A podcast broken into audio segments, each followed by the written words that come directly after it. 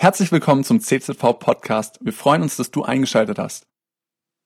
Jesus ist so oft ein Vorbild für uns und auch in diesem Thema ist er ein Vorbild, wie er mit dem Wort Gottes umgeht. Wir lesen dafür die Versuchung von Jesus. Danach wurde Jesus vom Geist Gottes in die Wüste geführt, weil er dort vom Teufel versucht werden sollte. Nachdem er 40 Tage und Nächte gefastet hatte, war er sehr hungrig. Jesus wurde vom Heiligen Geist in die Wüste geführt und ich finde es wichtig, nochmal hervorzuheben. Von wem? Vom Heiligen Geist. Ganz oft, wenn wir in schwierige Zeiten kommen, dann denken wir, ja, das ist jetzt eine Versuchung, das ist jetzt schwierige Zeiten, die uns schleifen sollen. Aber wir lesen hier, dass es der Geist Gottes war und dass er bewusst dieser Versuchung ausgesetzt wurde. Was ich erlebt habe, ist, dass gerade in diesen schwierigen Zeiten ich am meisten gewachsen bin. Und jetzt erinnern wir uns kurz vorher, der Kontext, in dem das Ganze steht.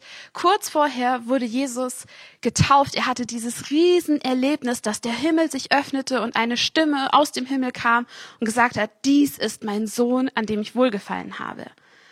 Also er kommt von so einem riesen hohen Moment und landet im Tal in der Wüste, er war hungrig, er war am Ende seiner Kräfte. Und jetzt, wo er am versuchbarsten ist, wo er am verletzbarsten ist, kommt der Teufel und versucht ihn.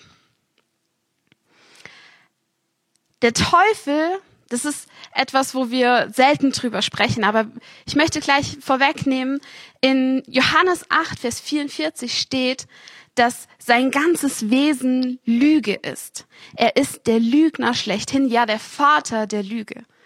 Was der Teufel macht, er nimmt etwas und er verdreht es.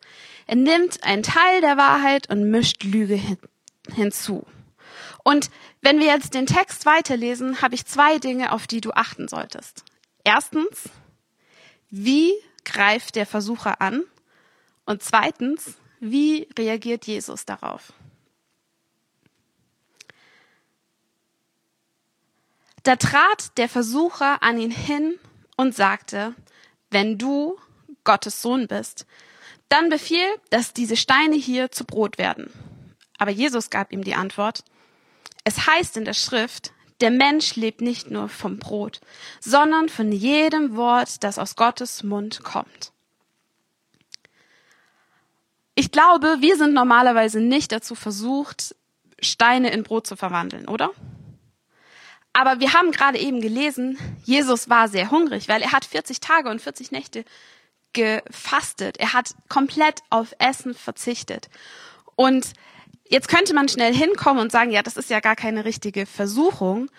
Aber es ist wahr, weil Jesus wirklich Mensch war und er hungrig ist, so wie wir auch hungrig wären, wenn wir so lange fasten würden. Und was der Teufel macht, er kommt mit der Versuchung, dass wo er meint, dass Jesus gerade am verletzbarsten ist. Sein größtes Verlangen nimmt er und fragt ihn, warum verwandelst du nicht diese Steine in Brot, was dein Hunger stillen könnte. Und die erste Versuchung ist die Anzweiflung, dass Gott versorgt. Er fragt, hey, wenn du Gottes Sohn bist, dann kannst du das dir doch auch einfach selber holen.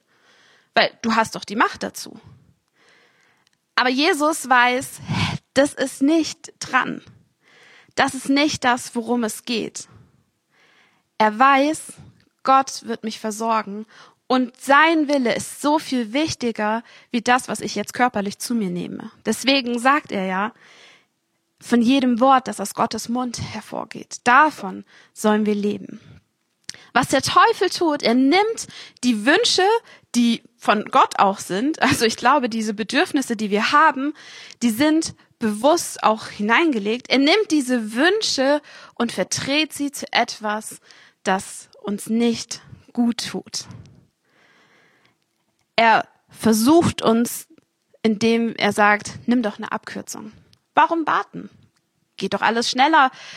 besorg's dir doch einfach selbst. Das ist eine Mentalität, in der wir heute auch leben. So, Hauptsache, du hast Spaß, du kannst es dir gönnen. Aber so ist es nicht. Auch wenn Jesus schwach war körperlich, weil er gefastet hat, hatte er doch die Kraft, Gottes Wort rauszukommen. Denn unter Druck kommt raus, was drin ist. Wenn du auf eine Zahnpastatube drückst, dann kommt das raus, was drin ist. Und so auch, wenn du auf uns Druck ausübst, dann kommt raus, was drin ist. Und was ist in Jesus drinne gewesen? Wort Gottes. Und das kam raus. Es steht in der Schrift geschrieben. Lass uns weiterlesen. Vers 5. Daraufhin ging der Teufel mit ihm an die heilige Stadt und stellte ihn auf den Vorsprung des Tempeldaches und sagte, wenn du Gottes Sohn bist, dann stürz dich herunter. Denn es heißt in der Schrift, er wird dir seine Engel schicken, sie werden dich auf Händen tragen, damit du mit deinem Fuß nicht an einem Stein stößt. Jesus entgegnete, in der Schrift heißt es aber auch, du sollst dem Herrn, dein Gott, nicht herausfordern. In der ersten Versuchung antwortete Jesus mit der Bibel. Und was kommt jetzt? In der zweiten Versuchung nimmt der Teufel die Bibel, um Jesus zu versuchen. Ich will dir keine Angst machen, aber hey, der Teufel kennt die Bibel. Vielleicht sogar besser wie wir. Und umso wichtiger ist es, ganz klar da rauszufiltern, ist es das Richtige. Er zitiert hier aus Psalm 91, aber Jesus kontert, weil er ganz genau weiß, was Gottes Willen ist und dass es keine ähm, sinnvolle Sache ist, sich dort jetzt in die Tiefe zu stürzen, weil es sind mehrere hunderte Meter tief ähm, oder mehrere Meter tief, ähm, wo es runtergeht, an dieser höchsten Stelle von der Tempelmauer. Was war der Plan vom Teufel an diesem Punkt? Er wollte, dass so viele Menschen wie möglich sehen, ähm, wie Jesus gerettet wird von Gott. Das war die Versuchung. Hey, was wäre das gewesen, wenn er runterspringt und ihm passiert nichts und Menschenmassen würden das sehen, er wäre gleich der King und hätte sofort die ähm, Volksmenge für sich gehabt. Aber Jesus wusste, das ist nicht der richtige Plan. Die zweite Versuchung ist, mach deinen eigenen Plan. Geh deinem eigenen Plan nach, um das zu bekommen, was du willst. Gott wird dich schon irgendwie da wieder rausboxen. Aber Gott ist keine Wunschmaschine. Es ist nicht so, dass wir beten und dann er, zack, uns unsere Wünsche erfüllt.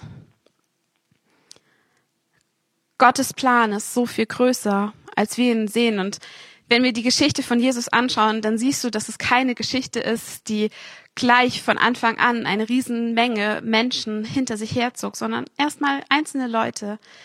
Und dann, als die großen Wunder kamen, dann kamen ganz viele. Aber sobald er irgendwas nicht so gemacht hat, wie die Menschen das wollten, waren sie wieder weg. Er wusste, das ist nicht der richtige Weg. Und wieder, es steht aber auch geschrieben. Jesus wusste, was geschrieben steht. Kommen wir zum dritten Teil, ab Vers 8. Schließlich ging der Teufel mit ihm auf einen hohen Berg und er zeigte ihm alle Reiche der Welt in ihrer Herrlichkeit und er sagte, das alles will ich dir geben, wenn du dich vor mir niederwirfst und mich anbetest. Daraufhin sagte Jesus zu ihm, weg mit dir, Satan. Denn es heißt in der Schrift, den Herrn, deinen Gott, sollst du anbeten und ihm allein sollst du dienen. Da ließ der Teufel von ihm ab und Engel kamen und dienten ihm. Diese Versuchung finde ich besonders spannend. Ich glaube nicht, dass wir in der Versuchung stehen, jetzt uns schwarze Gewänder anzuziehen und Satanisten zu werden und vor Satan runterzuknien.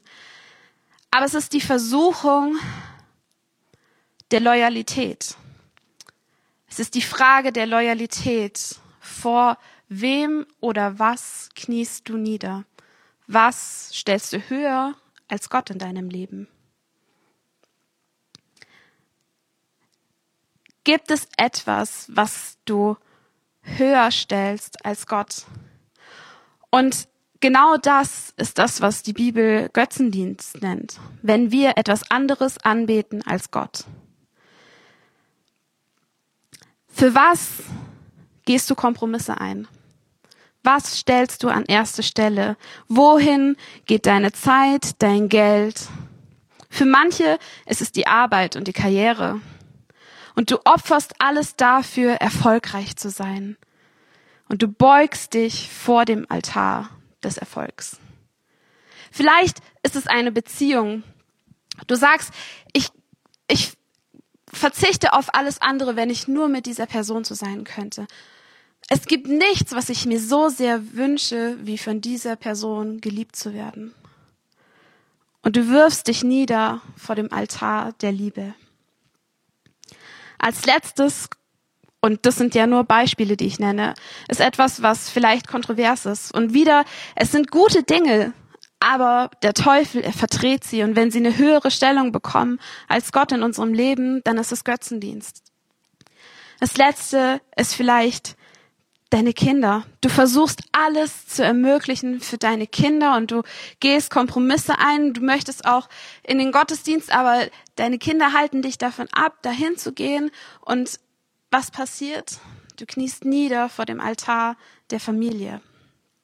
Und ich weiß, für Gott wünscht sich Familie und für ihn ist das auch ein sehr, sehr wichtiger Wert. Aber wenn es wichtiger wird wie Gott in deinem Leben, dann ist es auch Götzendienst. Aber wie antwortet Jesus? Mit mehr Gottes Wort. Und was passiert? Der Teufel verließ ihn. Und unser Bild vom Teufel, das ist oft geprägt von irgendwelchen Comics. Wir stellen uns solche kleinen Figuren, am besten auf der rechten Schulter vor, so ein kleines Männchen, das uns reinflüstert. Aber das ist ein lächerliches Bild. Oder wir stellen uns den als ähm, als so richtig groteske Figur, die abstoßend und widerlich ist, vor. Die Bibel sagt uns aber in 2. Korinther, dass der Satan sich selbst verkleidet als Engel des Lichts. Das heißt, er ist attraktiv. Wenn wir ihn so vom Außen anblicken könnten und sagen könnten, nee, das ist der Teufel, dann ist es ja klar, dass wir nicht der Versuchung nachgehen würden, weil wir es wissen. Aber es ist eine Verdeckung drinne. Es fühlt sich so gut an und es fühlt sich so attraktiv an und deswegen ist es eine Versuchung. Und jetzt kommt die Antwort aus Jakobus 4, Vers 7. So unterwerft euch nun Gott. Macht Gott zum ersten, zur ersten Priorität in deinem Leben. Immer wieder.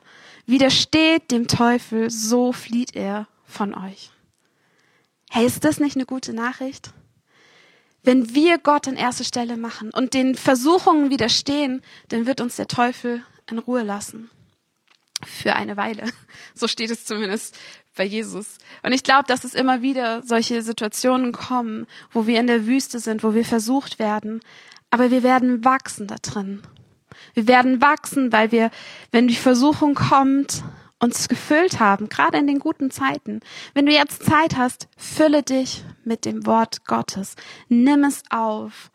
Wir haben gehört, dass wir täglich das Wort Gottes essen sollen, dass wir es lesen sollen, dass wir es schmecken sollen und wöchentlich darüber meditieren sollen. Und jetzt der letzte Punkt, den wir haben, ist, nimm das Wort Gottes und lerne es auswendig. Lass es ein Teil von dir werden. Denn das passiert mit Nahrung. Wenn wir kauen, wenn wir es verdauen, unser Verdauungssystem nimmt die Nährstoffe raus und sie werden ein Teil von dir. Sie werden ähm, treiben deinen Körper an und das, was nicht gut ist, wird ausgeschieden. Aber darum geht's jetzt nicht, sondern so soll auch Wort Gottes für uns Nahrung werden. Und es ist jetzt nicht die neueste Diät, wo wir unsere Bibel nehmen und sie in einen Thermomix stecken und schnell einen Shake daraus machen, sondern es geht darum, einzelne Bibelverse zu nehmen und sie auswendig zu lernen. Und wir wollen das jetzt auch ganz praktisch machen.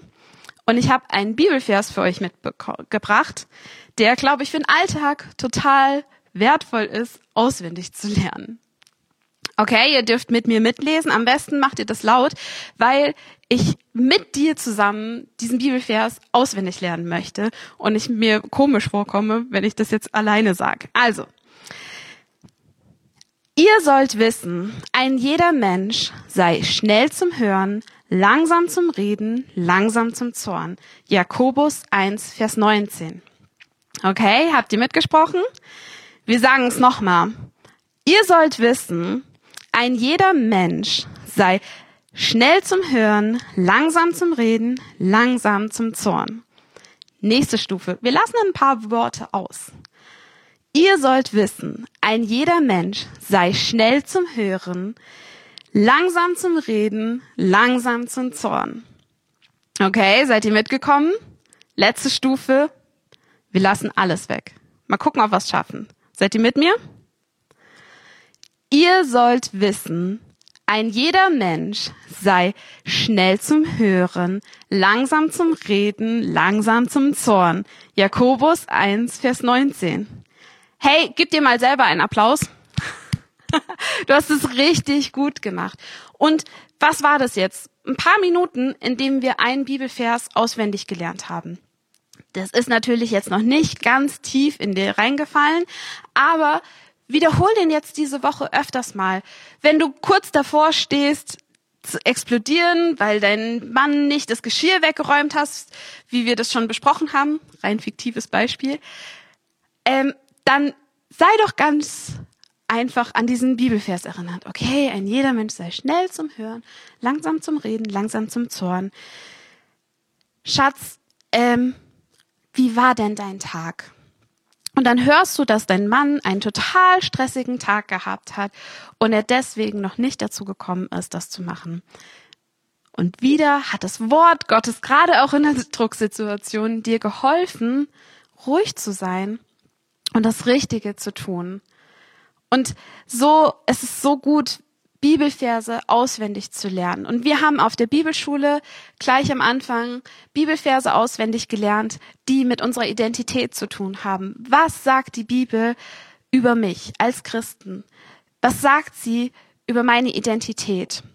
Und ich werde dir in der Infobox einen Zettel rein verlinken, damit du nachlesen kannst, diese Bibelverse. Und nimm dir doch jede Woche einen von diesen Bibelversen und lerne ihn auswendig. Und dafür hast du verschiedene Möglichkeiten, wie du auswendig lernen kannst.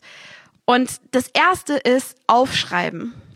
Alles, was du schreibst, prägt sich tiefer in dir ein. Dafür kannst du ein Notizheft anfangen, wo du Bibelverse draufschreibst oder wie früher in der Schule so Karteikarten, die du immer wieder rausnimmst und immer wieder liest. Du kannst dir eine App runterladen zum Auswendiglernen, die dich auch täglich daran erinnert, dass du mal wieder dir den Bibelvers anschaust. Oder man kann sich auch als ähm, Hintergrund für sein Handy, denn viele von uns haben ihr Handy öfters am Tag in der Hand. Also wenn du das gleich als erstes auf deinen Homescreen drauf machst, dann ist es vielleicht eine Erinnerung für dich, diesen Bibelvers neu dir zu überlegen. Oder häng ihn dir irgendwo auf, wo du es sichtbar hast. Zum Beispiel auf dem stillen Örtchen. Da hat man ja meistens Zeit und dann kann man gegenüber schauen und den Bibelvers lesen und den wieder auswendig lernen. Oder an den Spiegel beim Zähneputzen ist auch eine super Möglichkeit, auswendig zu lernen. Ich habe mir in unserer alten Küche an den Schrank überm Spülbecken auch ein Bibelvers hingehängt und jedes Mal hat er mich neu daran erinnert, dass ich für meine Nachbarn beten soll, dass ich Salz und Licht bin und dass das meine Aufgabe ist, dass andere das auch mitbekommen. Oder wenn du, so wie ich, ein bisschen kreativer veranlagt bist, dann kannst du auch in deiner Bibel das gestalten. Ich habe hier ein paar Beispiele, wie das aussehen kann. Und so gibt es verschiedene Arten, wie wir auswendig lernen. Und ich lade dich ein, deinen eigenen Weg zu finden. Vielleicht bist du mehr so der auditive Typ, vielleicht nimmst du es dir als Memo auf und jedes Mal morgens hörst du dir diesen Bibelvers an, damit du ihn ähm, dir merken kannst. Wenn wir die Bibel auswendig lernen, dann kommt diese Zeit, wo wir vielleicht daran erinnert werden. Denn es heißt in der Schrift, dass der Heilige Geist uns an die Worte erinnert. Aber dafür müssen die erstmal in uns drinne sein, damit wir an etwas erinnert werden können. Ich möchte euch zum Schluss noch eine Geschichte erzählen von meiner Oma. Meine Oma hatte relativ früh einen Schlaganfall bekommen und konnte deswegen nicht mehr sprechen. Also es hat sich mehr so angehört wie so Babysprache. Die Banane war dann nur noch eine Nane und sie war schon recht eingeschränkt. Aber wenn mein Opa alte Lieder angestimmt hat oder Bibelverse gesagt hat, gerade Psalm 23, dann hast du gemerkt, dass sie alles auswendig wusste und sprechen konnte. Sie konnte normalerweise nicht mehr viel sprechen, aber das konnte sie sprechen, sie konnte es singen. Und für mich ist es ein tiefes, tiefes Beispiel, was das Wort Gottes macht. Das ist nicht nur in unserem Kopf, sondern es ist in unserem Herzen. Und deswegen ermutige ich dich, lass das Wort Gottes ein Teil von dir werden. Nimm es auf, lerne es auswendig und so bist du gewappnet, wenn der Feind kommt. Und es ist ein Wenn, kein Falls. Ähm, das soll dich nicht erschrecken, sondern ermutigen, weil du weißt, dass du ausgerüstet bist, weil du eine Waffe bekommen hast von Gott, ähm, mit der wir kämpfen können. Sein Wort.